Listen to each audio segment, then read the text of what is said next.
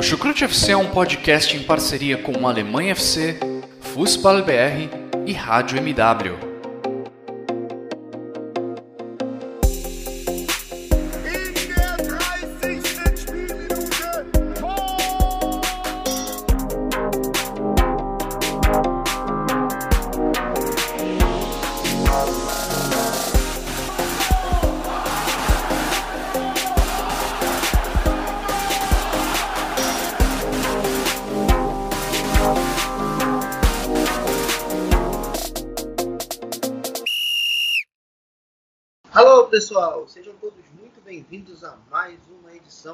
Do Chucrute FC.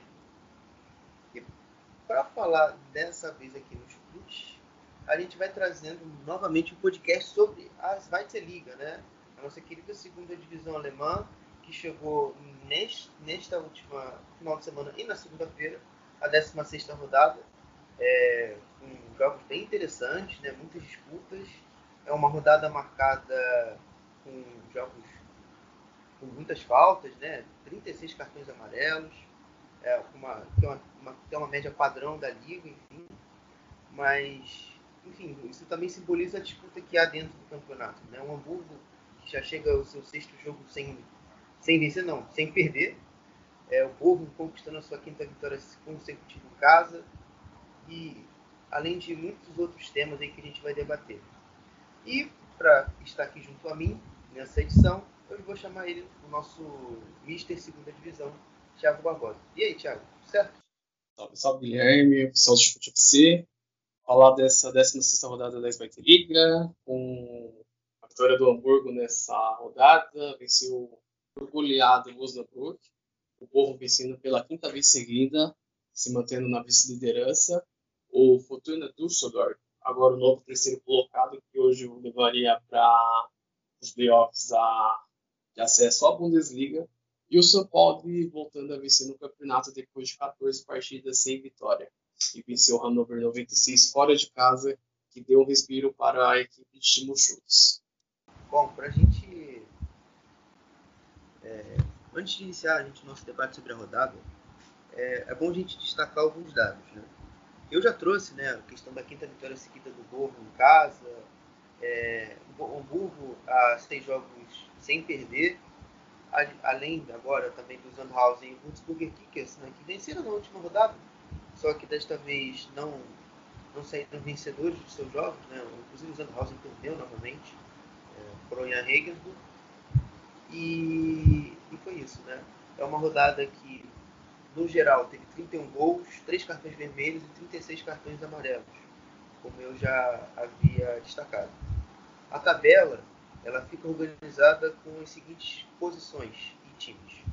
O líder é o Hamburgo, com 33 pontos, o Borgo é o segundo com 32, o Fortuna é o terceiro com 30, o Kiel é o quarto com 29, com 28 aparece o Furt na quinta colocação, sexto Karlsruhe com 25, junto ao Heidenheim também com 25, o Hannover com 23 é o oitavo, Aue, Paderborn, Osnabrück com 22 pontos em nono, décimo e décimo primeiro colocados respectivamente.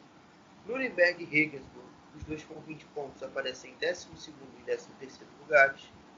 O Darmstadt, isoladão ali, vivendo uma ilha, uma realidade paralela, com 18 pontos é, na 14 quarta colocação. O Sandhausen e o Braunschweig têm 14, estão dividindo a 15 e a 16 posição. É, o São Paulo é o 17 com 13 pontos. E o Würzburger Kickers é um lanterninha com 9 pontos na 18 colocação. Enfim, agora já passados os dados, passada a tabela, a gente vai iniciar o programa né, falando um pouco sobre a classificação do Holstein Kiel na Copa da Alemanha. É, venceu o Bayern nos pênaltis é, por 7 a 6 e vai jogar a próxima fase da DFB Pokal é, contra o SV Darmstadt, né? E uma outra equipe que avançou nessa terceira fase da Copa da Alemanha ao eliminar o SGD Dinamo Dresden. Então, Thiago, o que você me diz sobre, sobre esse jogo? É um jogo histórico, né, para o Rosenkiel, né, que venceu o atual campeão do torneio, né, o Bayern de Munique, né? O, as cegonhas, né, que saíram em desvantagem na partida, conseguiu o seu empate ainda na primeira etapa contra o Bartels, que nos tempos de Werder Bremen né, enfrentou por muito tempo o Bayern de Munique. E no final do jogo, né, o Ralf Wall fez o gol no último lance da partida, levando a partida para o tempo extra, né? As cegonhas, né, jogaram hero heroicamente, né, diante do todo poderoso Bayern de Munique, né? E jogou com uma equipe alternativa na partida, mas conseguiu segurar o empate e levar a decisão para os pênaltis, né? E o Ioannis Guedes, o goleiro grego, né, pegou um pênalti né, do espanhol catalão Mark Roca, né, que deu esperanças né, para a equipe, e o Finn Bartels né, marcou o gol que classificou a equipe do Sands Big Hosting para as oitavas de final do torneio. E foi um grande feito né, para o Austin Hill, que tem um, um, orçamento baixo, né, os padrões da, da Zweite Liga, né, mas tem um time bem organizado, né, mostrou isso contra o Bayern de Munique, não, não se intimidou diante do atual campeão europeu, fez a sua parte e conseguiu essa classificação de forma heróica, né, e vai fazer história esses jogadores que estiveram em campo nessa partida, né? E mostrar, mostraram quanto pode sempre o, o mais fraco pode derrotar o mais forte. É isso. Uh, agora sim, passada já esses pormenores aí, a gente vai tocar agora dentro da rodada, né? Essa rodada que a gente já citou sobre a liderança do Hamburgo, né? Então nada, nada melhor daquela sequência e também daquele dito popular últimos serão os primeiros, a gente iniciar falando é, da equipe do, do Hamburgo contra o Osnabrück. É, né, o Hamburgo que nessa partida teve uma das atuações mais confortáveis ali desses, desses últimos, vamos colocar assim, cinco, quatro jogos recentes, né? É, eu diria que o recorte de bons jogos do Hamburgo foram contra o Ian e contra o Karlsruher ali no, no início, e esse jogo acho que foi importante até mesmo para dar um ânimo mais ao torcedor, que via uma equipe que conquistava muitos pontos, mas que nem sempre convencia, né, Thiago? Sim, o Hamburgo mostrou uma grande eficiência na partida contra o Osnabrück e venceu bem por 5 a 0, né? Com poucos chutes a gol no primeiro tempo, né? O primeiro gol saiu no, na competência do Wagnoma, que se antecipou ao, ao marcador, uma saída errada do Kevin Wolves, que sair jogando com o Christian Santos. O lateral se antecipou ao marcador e tapelou com o Pinsombe. E deu na, na medida para o Sonic Kittel, né, que foi um dos melhores jogadores em campo, fazer um belo gol. Ainda no primeiro tempo, né, o, os dinossauros ampliaram, né, o Tim Leibald, que faz um bom faz um campeonato ok nessa temporada, na temporada passada foi um dos melhores jogadores do campeonato, tabelou com o Dodziak, Aí o meio-campista cruzou ao centro da área, o Felipe com deu rebote parcial para o Iato, de chapa, fez um belo gol. Outro jogador também que estava sendo muito contestado na equipe, que vinha fazendo maus jogos, fez um belo gol. Aí já no segundo tempo, né, o Hamburgo, no começo do segundo tempo, ampliou, com, de novo com o Iato no gol de cabeça, deixando a equipe em vantagem, e depois o Wagner fez um belo gol, né? Depois do passe do Simão Terodde, que dessa vez passou em branco nessa rodada. Marcou mais uma vez. O Wagner, que é outro jogador também que tem seus altos e baixos, mas é um bom jogador. Porém, ele é um jogador de, que oscila muito durante a temporada, né? E depois o quinto gol foi no gol contra do zagueiro Maurice Trapp, né? Que o Sonic Quito levantou a bola à área. A bola chegaria ao Terode, mas o zagueiro e capitão da equipe mandou para o próprio gol. Esse Osnabrück tentou fazer algo na partida, foi muito marcado, Sebastian Kirk sumido na partida. O Kevin Rose e outro que fez um péssimo jogo. Aí só deu, tentou esboçar uma melhora com as entradas do Brian Henning e do Ulrich Chopper que tentaram neutralizar essas descidas do Hamburgo no, na partida. Mas esse o Hamburgo um fez um jogo muito eficiente, né? O Daniel Tione elogiou muito a, conjunto da equipe nessa partida e mostrou que pode ser uma equipe que pode brigar, pode brigar pelo acesso dessa vez, se não voltar a oscilar de novo. É, né? Eu, eu vou seguir na linha de uma análise macro. Começando pelo primeiro tempo, né? Eu achei que o Hamburgo teve muita, muita força ali pelo lado esquerdo, né? Com o Ambrosio, o Kittel, o Leibel, que se associando, trocando bons passes ali, conseguiam envolver facilmente uh, o lado ali composto pelo Engel, é, pelo Kirk, que foi bem frouxo na marcação, inclusive. É, ele, inclusive, alternou muito com o Schmidt para tentar compensar esse, esses problemas, né? junto com o Guganik, tentava pressionar ali naquele setor, mas a circulação de bola do Hamburgo foi, para mim, um destaque. Uma circulação rápida fez com que esse time do Osnabrück fosse muito bem envolvido. Não só pela esquerda, né? a gente fala muito pelo setor esquerdo porque foi, de fato, o lado forte né? nessa dinâmica para o jogo. Pela direita, o, o Thiago citou bastante ali o Wagner não pelos apoios, eu também cito também pelas condições. Né? Ele estava muito ligado ali no, nos posicionamentos, né? E o campo ali um pouco livre ali pelo, pelo lado, conseguiu atacar bastante, recuperou uma bola que originou no gol, como ele também cita, e trocando bons passes também, ali naquele setor com o Dudziak, que apareceu, era um cara ali que era muito móvel, um cara que poderia cair tanto pela esquerda, tanto pela direita, tanto que no segundo gol ele ajuda ali o Kittel e o, e o Leibold é, no, naquela região ali para gerar superioridade numérica. Além, claro, né, do, do Kizo, né, eu adorei esse, o, o Kizo é o Kinzombi, quem não sabe.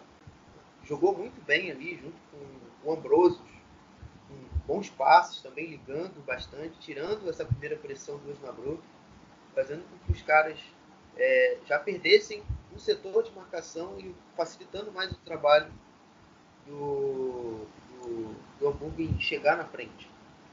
Já o Osnabrück ali, muito, muito ruim, porque era uma equipe que buscava atrair muito o Hamburgo para o seu campo, mas não conseguia quebrar a pressão e na única vez que conseguiu, é, no primeiro tempo, é, o Niklas Schmidt botou tudo a perder porque ele, ele errou o passe.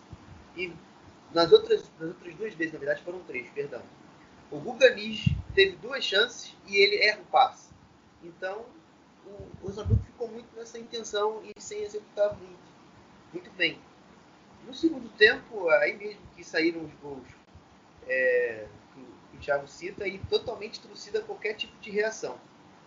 O Marco Grotti até tentou é, mexer na equipe, né? Colocou o Amenido, colocou o Hennings, que deu uma nova vida ali, o Hulk Ross também entrou em campo pela ponta direita, mas não conseguiram na maior parte do jogo fazerem algo importante, né? Mas no finalzinho ali, nos cinco minutos finais, o Hamburgo também já estava largado, né? O jogo já estava 5 a 0 Eles tentaram ali ter uma, trabalhar algumas trocas de passes, né? Algumas recuperações e finalizar no gol. É, até tiveram, né? O Hennings pega, chuta uma bola ali no minuto final, meio mascada, e ela vai para fora, né? Antes disso, você só tinha uma chance, né? Que o que o Christian, que o Christian Heidel, Christian Heidel, ó, onde eu fui? O Christian tá mais, gente. O, o Christian Santos perde um gol debaixo da trave no cruzamento do Nicolas Schmidt no início da etapa complementar, antes, antes do, do quarto, antes do quarto gol da equipe do, do Hamburgo, né? Mas muito pobre também. Né?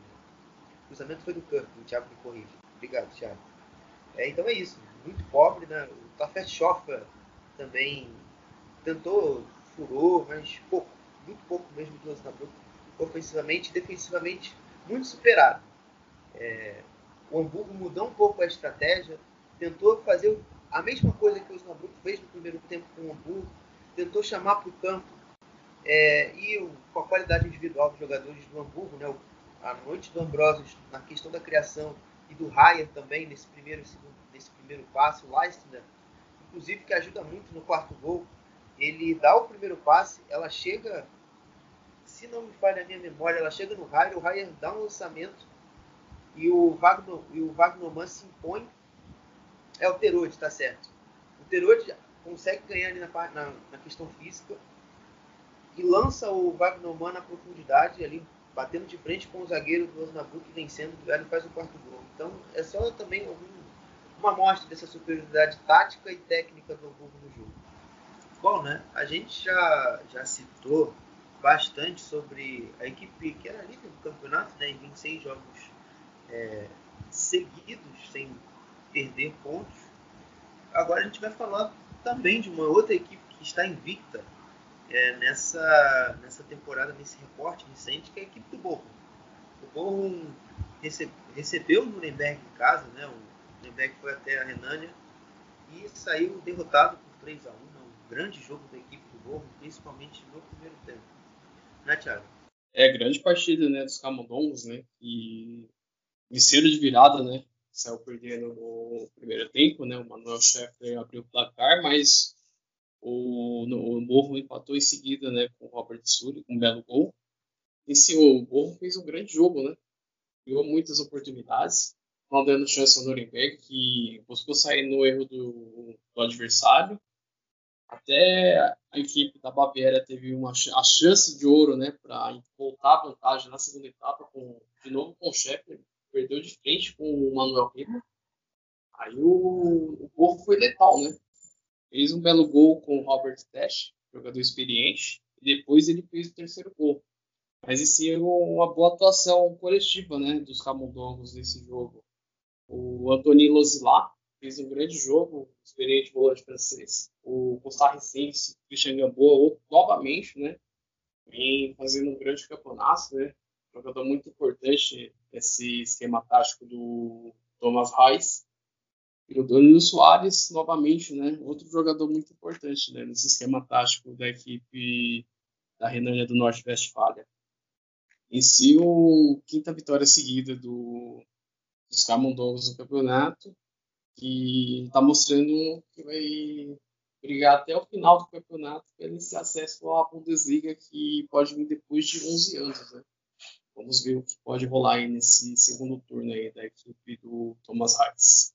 É, né? 11 eu acho que é um, que é um mantra já está começando a virar um mantra na Bundesliga.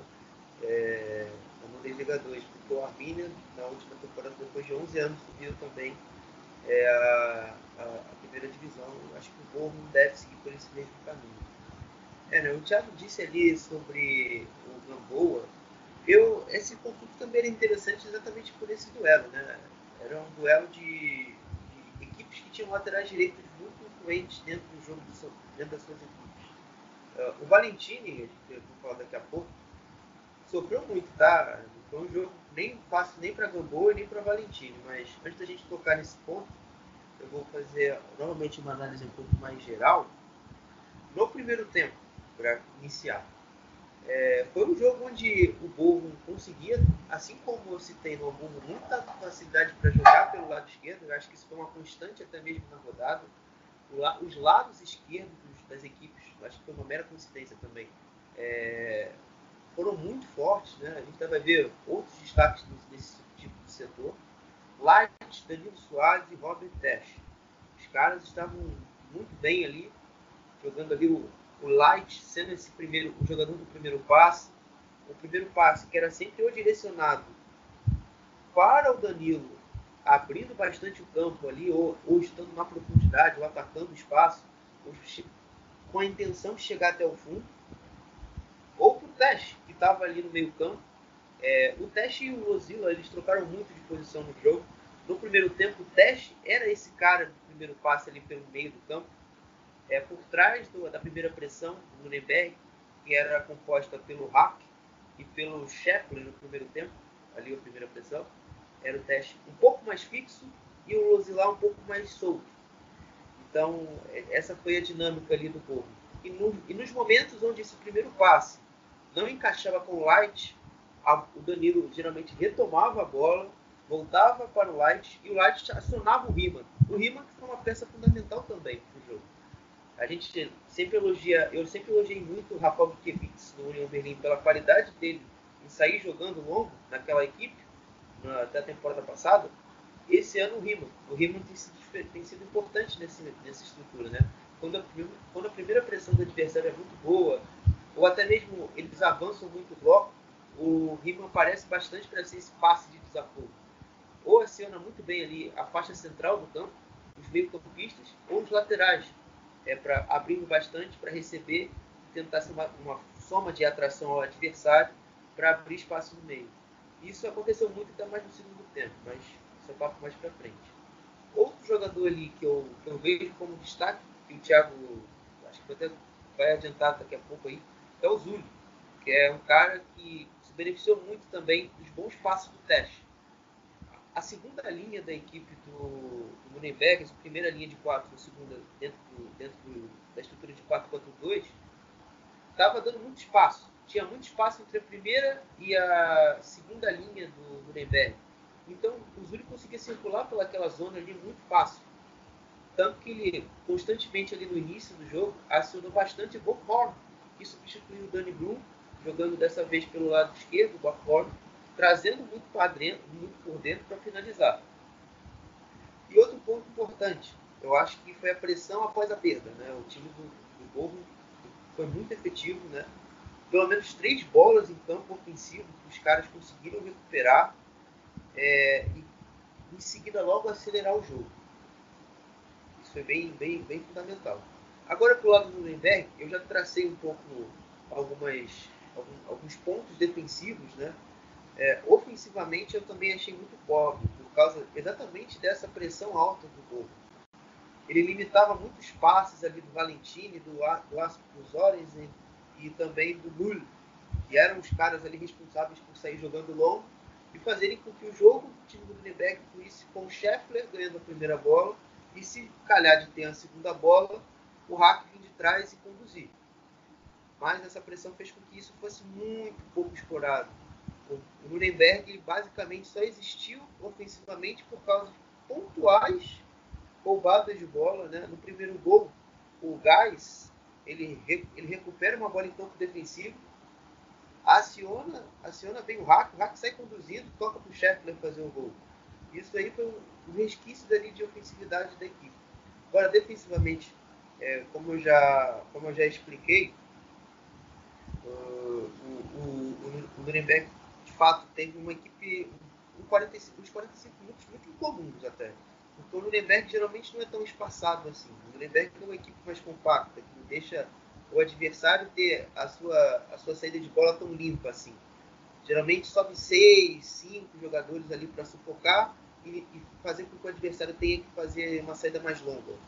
E que foi inclusive o caso do segundo tempo, já para se isso foi um belo fio para iniciar o comentário. Que os caras estiveram mais organizados, né? O Nuremberg teve mais organizado, conseguiu fazer com que o Riemann tivesse que às vezes forçar o jogo numa bola longa, ou passe mais para o Gamboa, do lado direito, o Gamboa apareceu pouco para o fundo no, no, no, segundo tempo, ele estava mais responsável pela saída de bola.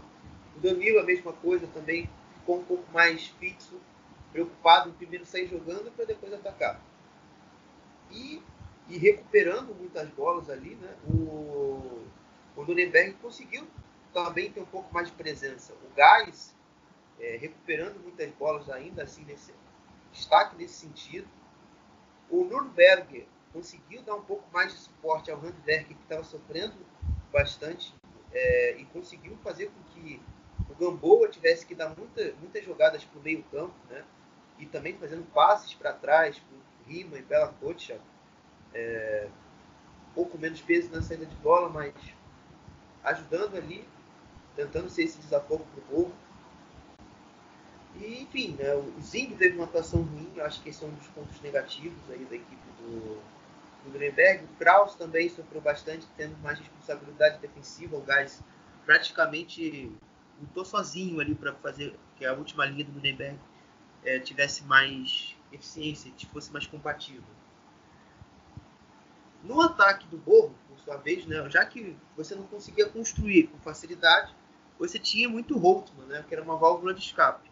O Holtzman, ele tinha muita velocidade ali pelo lado direito, batia de frente toda hora com o Handwerker, ele conseguia driblar, botar na frente e dar um, algum lance de perigo.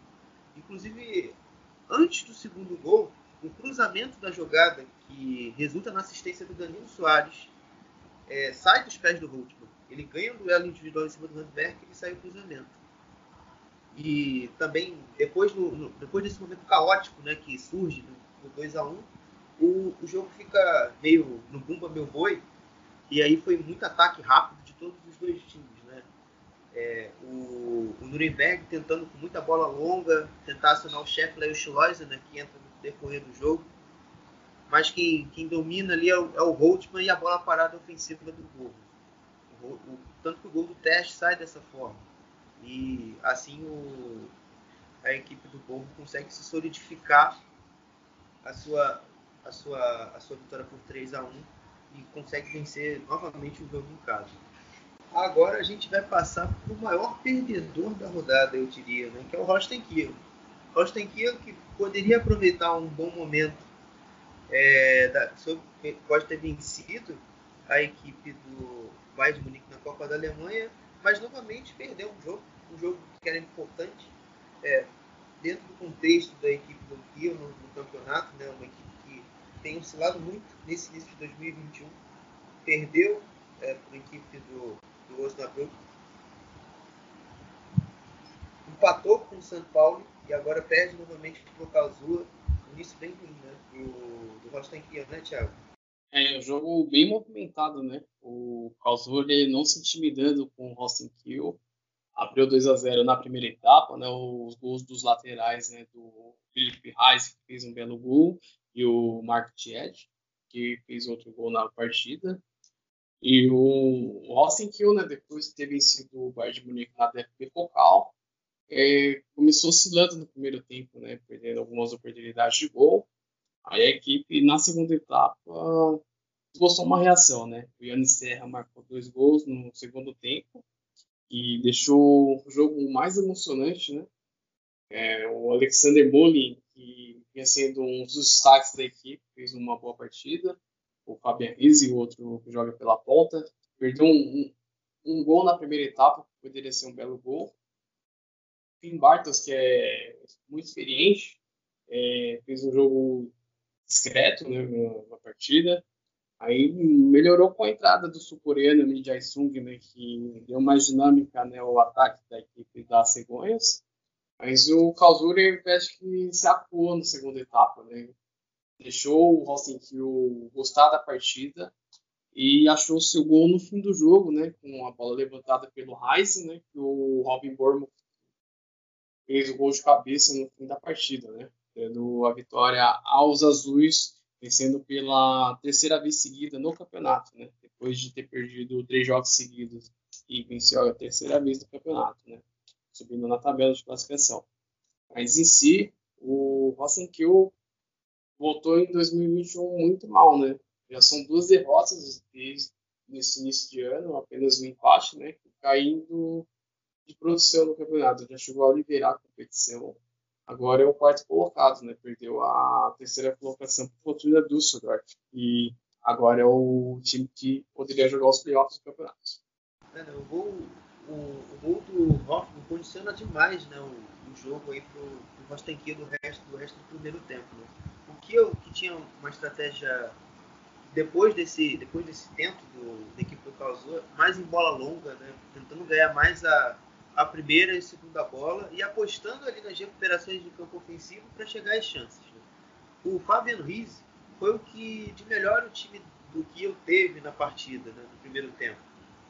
O, a equipe do, do KSC, né, do Kazuya, induziu bastante a equipe do Kiel a sair jogando também longo, né, sair uma bola mais longa. E na maioria dos momentos eles sofreram muito pouco é, no, no, primeiro tempo. No segundo momento, o Kiel conseguiu essas recuperações tão pedidas pelo Oliver né, e conseguiu levar alguns cruzamentos a defesa a defesa do Kazuya é, a levar, tomar perigo, né? gerar chances de gol para a equipe do, do Kiel. E nisso aí tem muito dedo aí do Bartels, né, do, do, mas principalmente também do Yannick Den, que chegou bastante ao fundo ali na primeira parte. Muitos cruzamentos aproveitando-se de um ponto aqui que eu vou bater na defesa do Kazuya, que é essa dupla Koval e Borges. É uma dupla assim que é muito instável, velho. Os caras não ganham um duelo defensivo na bola pela, pelo alto. Então, isso aí a gente vai. A gente viu muito no primeiro tempo e no segundo tempo ainda vou citar muito mais coisas. É, e ofensivamente, já para falar um pouco do Kazuha, é, o Lawrence, o Reis e o Hoffman, e ainda tendo o suporte do Vonitzek, foram muito bem. É, o que recuperava a bola já acelerava com esses caras. Né? O Hoffman muito bem em apoio, né? o Vonitzek sendo esse elo de bons passos com o Lawrence e com o Reis, né? o cara que às vezes dava um toque diferente e, e fazia com que os cruzamentos chegassem também bastante à área e fazendo com que também o Kazuya somasse boas chances de gol. Já no segundo tempo, um pouco diferente, né? porque a vantagem de 2 a 0 com os gols deram um conforto muito grande à equipe do KSC. E no Kiel, é, os caras voltaram diferente, voltaram com uma gana maior, voltaram com mais raça. O Vandenberg e o Riz, é, e o Lidia Azul depois, né, depois um pouco mais à frente, junto ali com o Hauptmann, é que substituiu o, o Finn Porra é, no, no, jogo, abasteceram a área com muitos cruzamentos por Serra para tentar fazer os gols. E, inclusive sai dois gols do Serra é, para empatar o jogo, empatar alguma altura do jogo e, e, fazer com que o KFC ainda pudesse virar também em um outro momento da partida. E o Zero também, que é um outro ponto importante. É, os, ele saiu muito da área, ele tentou abrir espaço, tentou chamar muita atenção dessa dupla de zaga do Kazuo, muito desatenta, marcando sempre muita bola, nunca se atentando também é, ao posicionamento deles, né, ao jogador ali que está ultrapassando por trás deles. Então, também às vezes não subiam para dividir, isso dificultou demais a defesa de área. Muito o, o Marius Gersbeck, aí que fez até alguns milagres aí pro Kazuo. E na, nessa altura do segundo tempo, é, parecia que o Kazuya ia tomar uma virada retumbante e muito frustrante aí para todo para todo para toda a equipe, né? Mas tem o famoso imponderável sobrenatural de Almeida, como, como eu tratei aqui no off com Thiago, né? Que veio uma falta é, cometida pelo Vandenberg ali pelo lado é, pelo lado direito de de, de ataque do Kazuha, sofrido pelo Batman, se não me engano.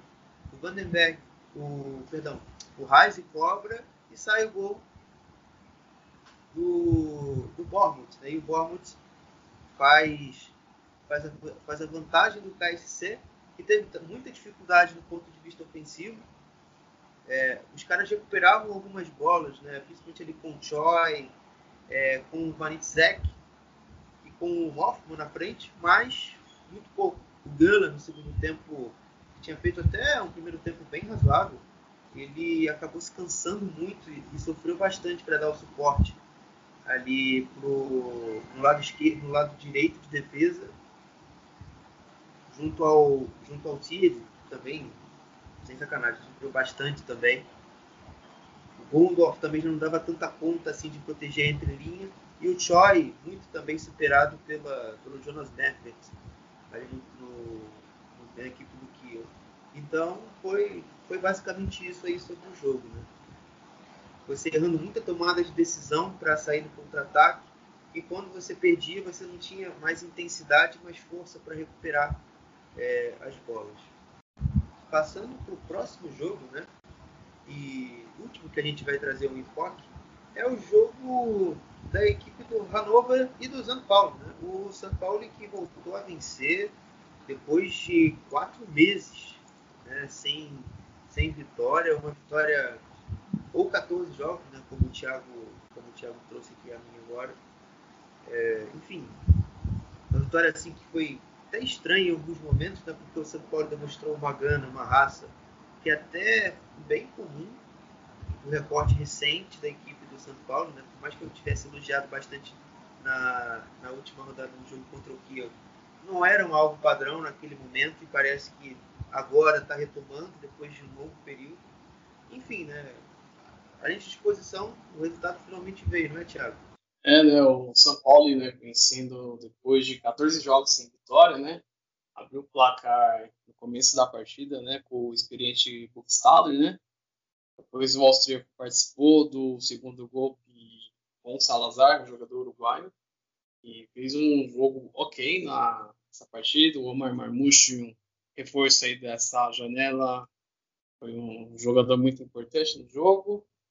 O Hannover 96 tentando impor seu jogo no primeiro tempo, mas ficava na forte marcação que o São Paulo fazia, entrou com uma intensidade diferente né, dos últimos jogos na, nessa partida. E no segundo tempo, o Hannover 96 mudou sua postura, né? Conseguiu o empate em três minutos, né? Com o Jake Haraguchi, né? Fez o primeiro gol, fez um belo gol. Depois o outro foi de cabeça com o outro, o seu compatriota, né? O Muroya, né? Que usou de cabeça, usou para ele cabecear a gol. E os Rottens, né? Teve a oportunidade de virar a partida, né? Com com o Weidant, né? Mas parou no goleiro Dejan Stojanovic, né? Que veio do Middlesbrough fez uma grande defesa. O São Paulo sacuou durante o segundo tempo inteiro, né? dando espaço para o Hannover 96 trabalhar. Dominic Kaiser criando boas jogadas para os atacantes do, do Hannover 96 que não aproveitaram as oportunidades e perdeu o Jacabiou no final da partida, expulso, né? Pelo segundo cartão amarelo. E o São Paulo conseguiu o gol da vitória com o Igor Matanovic, né? Depois do cruzamento do Buchstaller ele deu uma solada, né? Tirou a chance de defesa do Michael Essen e decretou essa vitória aos Piratas, né? Depois de quatro meses ou 14 partidas sem vencer na competição, que dá um respiro para a equipe do Timo Schultz, né? Que vive um momento conturbado, na temporada, né? Perdendo muitos jogos, empatando outros, jogando mal e deu um para dar um pouco de confiança ao decorrer do campeonato. É, já eu, eu, eu já disse muito no comentário introdutório sobre a intensidade do São Paulo, mas agora eu vou tentar trazer algo um pouco mais coletivo, mas em que essa intensidade ela também compromete muito a estrutura coletiva do São Paulo, principalmente no segundo tempo. Mas antes de falar um pouco do São Paulo aqui, vou falar um pouco do Hannover. Né? O Anova que no primeiro tempo teve muita dificuldade ali de romper a última linha do São Paulo. Uh, no primeiro momento, usando muito o Holt, o Holt e o Haraguchi. Trocando muitos passes, né? Ele, depois, depois de um, dos 25 minutos, 26 minutos, entra o Musilia e aí faz dupla com o Holt, é, por um lado, né? O Haraguchi fica cada vez mais solto por dentro. E no ataque você tinha é, o, o Weidant que entra no lugar do Schindler com o Drux, ou seja, já, são algumas alterações fundamentais. Né? O Anova começa jogando num 4-1-4-1, passa a jogar no 4-1-3-2, com o Biol sendo esse primeiro homem. Um cara que foi até importante no segundo, no segundo tempo, daqui a pouco eu falo. É, e que defensivamente eles tinham muita dificuldade de recuperar a segunda bola. Né? todos os confrontos, principalmente ali antes dos 2 a 0 todos eram vencidos pela equipe do São Paulo. Isso, isso facilitou muito com que o São Paulo tivesse campo mais aberto, mais espaço para atacar em velocidade e acelerar o jogo. Né? O São Paulo que acelera muito ali pelos lados com o Marmouche e com o Zalazar, que tiveram espaços para correr e além de serem mortais, né? logo ali nos nos dois minutos que sai o gol do Salazar e depois com 10 minutos o gol do Burgstaller, né? inclusive que inverteram assistências. Né? A primeira assistência foi do Burgstaller e o segundo gol foi do Salazar. E falando desse primeiro jogador, né, o Burgstaller, ele foi muito importante ali na frente para sustentar a bola, para fazer com que o, o São Paulo vencesse os duelos físicos, para que houvesse uma segunda bola para que eles pudessem avançar no campo do Hannover. E o Zalazar é um cara que era esse cara, era esse cara da aproximação, era o cara do ataque ao espaço. Mas que com o tempo ele foi se desgastando tanto, né? Ele, o Ole Becker e o Benatelli é, cansaram tanto que não conseguiam ter pegada no segundo momento para você pressionar, para você defender mesmo, proteger o meio campo.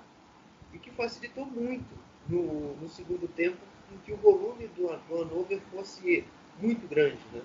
O Pacarrada e o Olson ficavam muito expostos, né? E o Bubala e os Iriês, os Ierrais, na primeira etapa, conseguiram meio que disfarçar esse, esse problema, né? Que eles estavam muito bem nesses confrontos de bola aérea. No segundo tempo, não. No segundo tempo, o Anova faz o, faz o seu segundo gol muito bonito, inclusive, que eles atraem todo o São Paulo para o campo defensivo, gera um espaço muito grande no meio. Se eu não me engano, o Kaiser inverte uma bola meio torta, o Zay Muroya conserta, ele conduz com muita liberdade até ali próxima linha de fundo e cruza e sai o gol do Haraguchi de cabeça. Então, para você ver que o Salazar já não tinha mais condição de estar em campo e de estar, de estar tentando ajudar defensivamente o time de São Paulo. E aí bate também no erro do Timo Schultz. O Timo Schultz demorou muito para mudar esse time para socorrer fisicamente.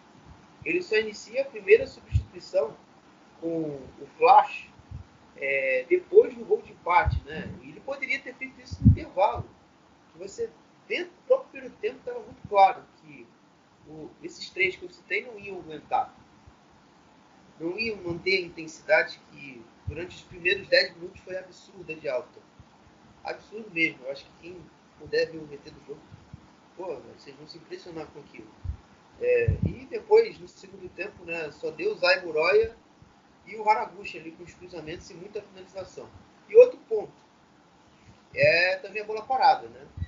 O Dux e o Weidand tiveram muita vontade em cima do Bubala e dos Ierrais, que estavam cansados. Eles rebateram tantas bolas no primeiro tempo que a tua concentração de ficar fazendo toda hora aquela mesma ação, é, o teu cansaço mental e físico, naquela altura também, já, já, fazer, já faziam com que eles já não tivessem a mesma atenção e se desligassem em algum momento ali do jogo, principalmente depois do 2 a 2 com um Hanover desesperado, querendo fazer um 3 a 2 lançando muita bola longa, é, fizeram com que muitas bolas entrassem num espaço entre, entre eles dois. Né? As coisas começam a ficar um pouco menos piores para o São Paulo e quando o Timo Schultz socorre o time, colocando o Zvigala, né, estreando ele nesse jogo, tirando tirando o Zalazar, se não me engano. Ele tira o Zalazar e coloca, coloca o, o Zvigala no jogo. Então, para você ver o nível. E aí, uma linha de três, mais ou menos, conseguiu minimizar os efeitos. Mas enfim, né? e depois do, desse, desse período, foi muito bumba meu boi para a equipe do, das duas equipes no geral, né? Tanto para o São Paulo e tanto para o Anova fazer o 3 a 2 até que chega ali no finalzinho com o gol do Matanovic. E, enfim, a minha crítica em cima do Timo Schultz já foi feita. Eu também gostaria de destacar o cara, talvez, ali, que fez com que esse piano fosse segurado até, até o final, né? E que o São Paulo conseguisse sair vencedor, que foi o Rico Benatelli. O, o médio ali, o médio defensivo da equipe do, do São Paulo, ele conseguiu muito, mas muito pouco. Às vezes é, por, às vezes por 3 ou 4 minutos, não no jogo todo, mas ali naquele recorte dos minutos 70 até o final do jogo, controlar o ritmo, dosar um pouco do ritmo, fazer com que o São Paulo não se desgastasse ainda mais no jogo. É um cara que foi importante ele dar quase ali uma pré-assistência para o gol do Matanovic, né? Porque a bola ela chega ali no corredor direito, no corredor central, ele toca, ela chega ali pro Ditzken, o Ditzken lança o, Pacha, o, em profundidade, né, ele passando ali, atacando o corredor, o Pacharada cruza e sai o gol do Matanovic. Então esse cara aí foi fundamental para que o time do São Paulo ainda conseguisse manter algum nível físico. O que é ré também, a justiça seja feita. Ele, ele ali com, com o Benatelli seguraram um pouco esse piano, fizeram com que o São Paulo não ficasse afobado o jogo todo tivesse saído talvez com a derrota desse jogo, que não seria nenhuma injustiça. A arbitragem também foi destaque aí nesse jogo, é, por causa de um lance ali que o Dux chega cara a cara com o Stojanovic, o, e a arbitragem não dá pênalti, uma dividida ali, o, o, o Kenan Kotick ficou bem irritado, é, não, não negou, e a DFB aí também se pronuncia, tentando defender ali o seu o seu, seu hábito da partida. Né? Basicamente aí sobre, sobre esse jogo foi, foi isso que aconteceu de fato. Falado já todos os jogos em análise profunda já ditos, né? agora a gente vai falar um pouco dos outros jogos. Né? Os outros jogos que são o Blues Poker Kicker 0x0 com o Eintracht Braunschweig, o Greuther Fürth 1x1 com o Paderborn, o SG Big All perdeu em casa para o Düsseldorf por 3x0, o Heidenheim fez 3x0 no Darmstadt e o Jan Regensburg 3x1 no Sandhausen. Thiago, seus destaques aí desses outros jogos aí que você pode trazer para nós. É, não, o empate sem gols, né, do Kickers com o Eintracht Braunschweig, né, o, os Leões da Baixa Saxônia tiveram dois jogadores expulsos, né, o Dominic Vida, né, e o Marschwenk, que deixaram a equipe do Daniel Markin dos jogadores a menos, o, os Hotsens tiveram a oportunidade de, de fazer seu gol, né, tiveram o Rolf Fischer teve uma chance de dar a vitória à equipe da Baviera, mandando a bola na trave, no outro jogo também da sexta-feira, né, o Greuther recebeu o Paderborn com 1 a 1, né? Destacar a boa partida do goleiro Leopold Zinger, né, que fez grandes defesas, né? Um, um grande volume, né, de jogo do Greuther que criou muitas oportunidades. Sebastian Ernst, que faz um bom campeonato, fez o gol da equipe do, dos. E pelo lado do Paderborn, né, o empate saiu com o Chris Ford, que também faz um bom campeonato, que reforçou essa temporada e falar das partidas do sábado, né? O Big recebeu o Fortuna Düsseldorf debaixo de muita neve, né? E a equipe do Oberhauser venceu por 3 a 0, mesmo não fazendo um grande jogo, né? Contou com a estreia do Felix Klaus, que veio do Wolfsburg com empréstimo, uma opção de compra para a equipe da Renânia do Norte-Westfália. E o outro jogo também dos, que, desse final de semana entre Heidenheim e o Darmstadt, né, os Hotspur, os vencendo por 3 a 0 o Christian Converte voltando a marcar depois de quatro partidas. Com a atuação do zagueiro Patrick Michael, que participou de todos os gols da partida. O Darmstadt tentou fazer seu jogo, mas dessa vez não conseguiu jogar. Tobias Kemp, uma partida muito apagada. O Tim Sky, outro, e enfrentou sua ex-equipe, né, um jogo também discreto. E o, o, outro jogo que eu destaco também foi o Lia Regensburg com o Sandhausen, né? Os Hots da Baviera venceram de virada por 3 a 1 com boa atuação do meio atacante Ian George, que marcou dois gols no jogo. Sandhausen brigando para não, não entrar na zona de rebaixamento, perdendo novamente a competição. É, eu vou destacar dois jogos, né? Eu vou destacar o jogo do Porto e o jogo do Dutra. Começando pelo jogo do Porto, é, eu gostaria de tecer um elogio ao Starch, ao Anthony Starch, primeiro volante é, da equipe do Waterfoot no jogo. O cara simplesmente foi o cabeça ali de toda a organização ofensiva do, do É um cara que conseguia ativar muito bem ali o Green e o David Raum pelo lado esquerdo.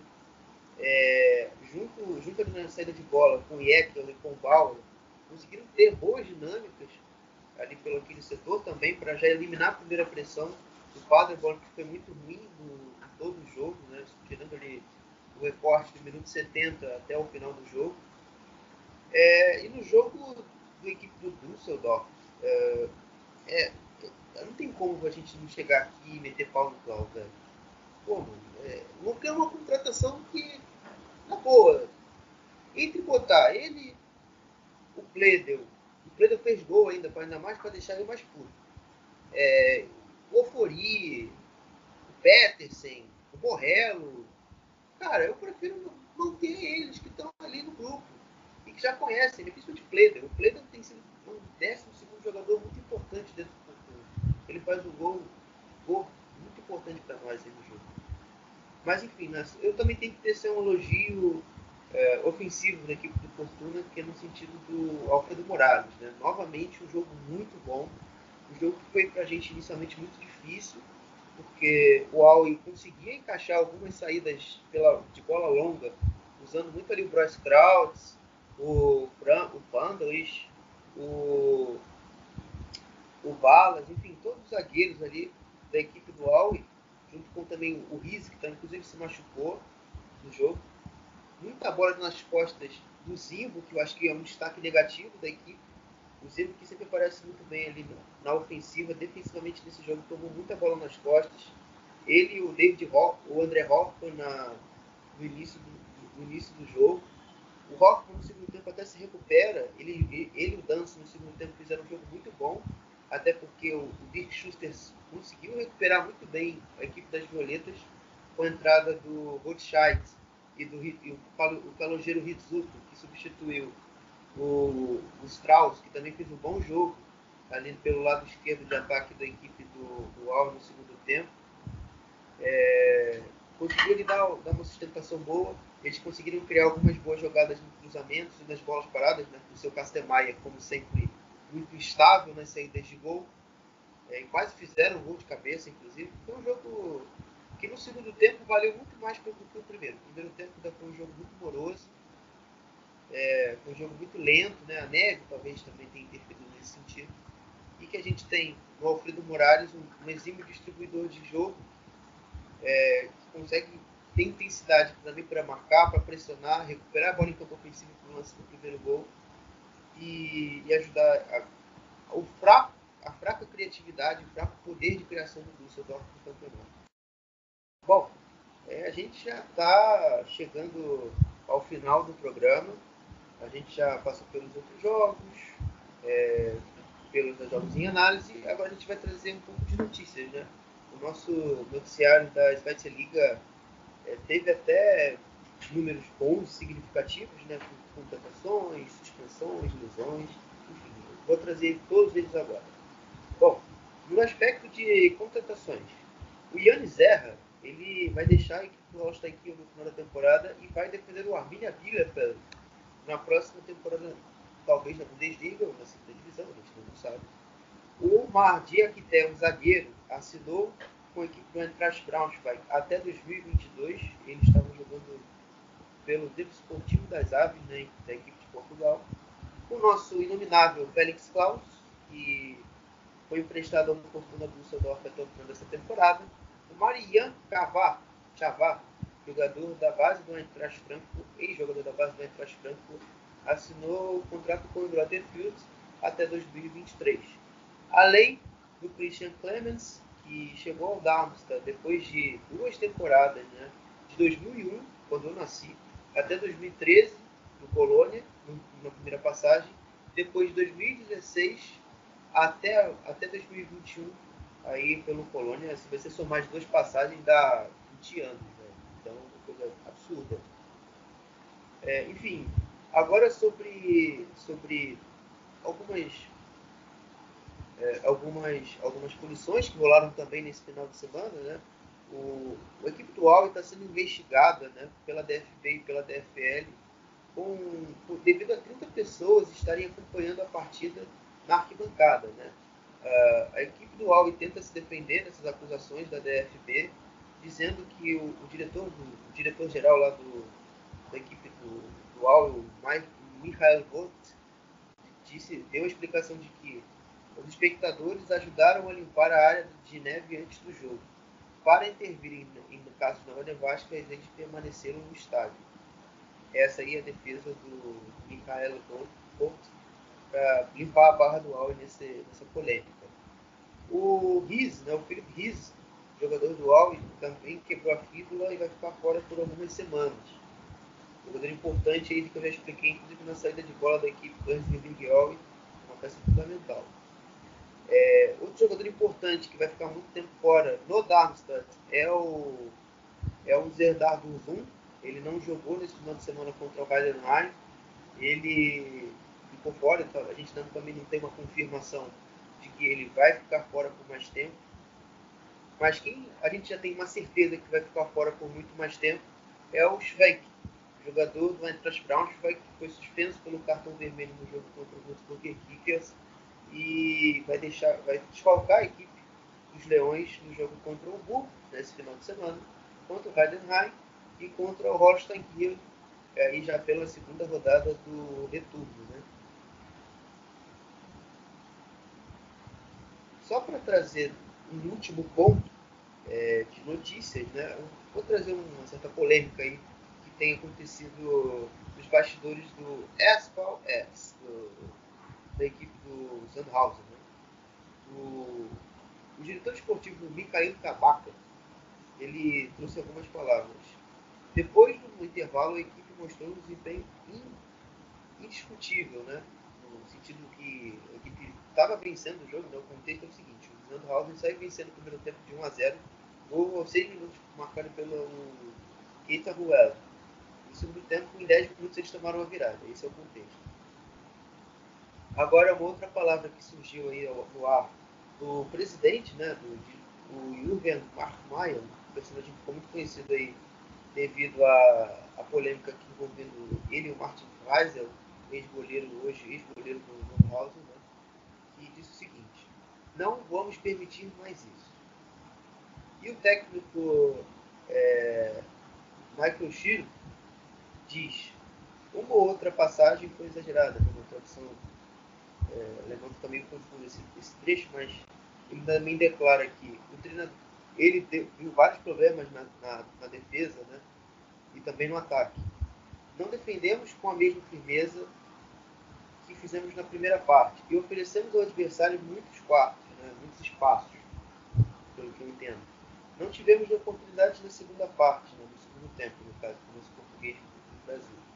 É uma pena para nós termos perdido este jogo. E aí o, o nosso amigo redator daqui que traz a chance de fazer as pazes é no domingo contra o Power Palgol.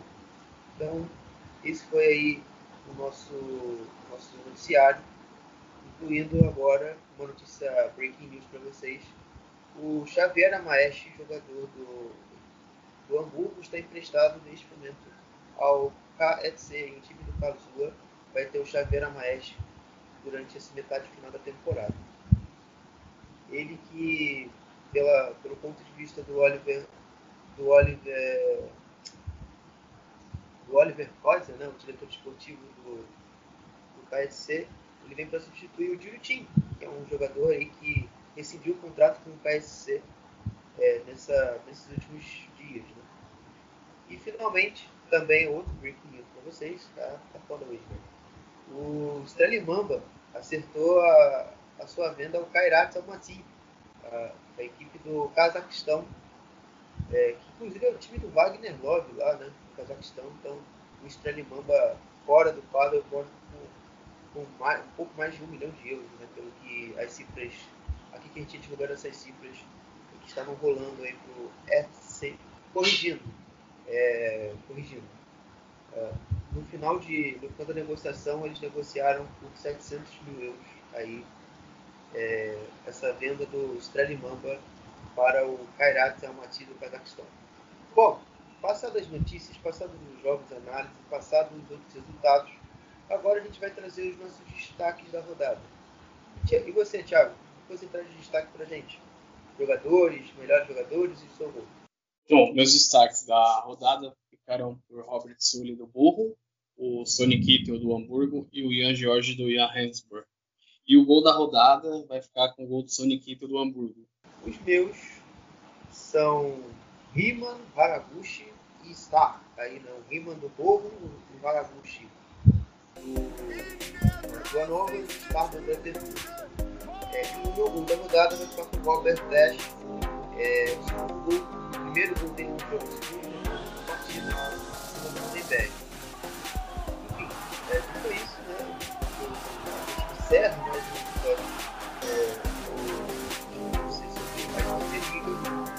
Minute में कर सकूँ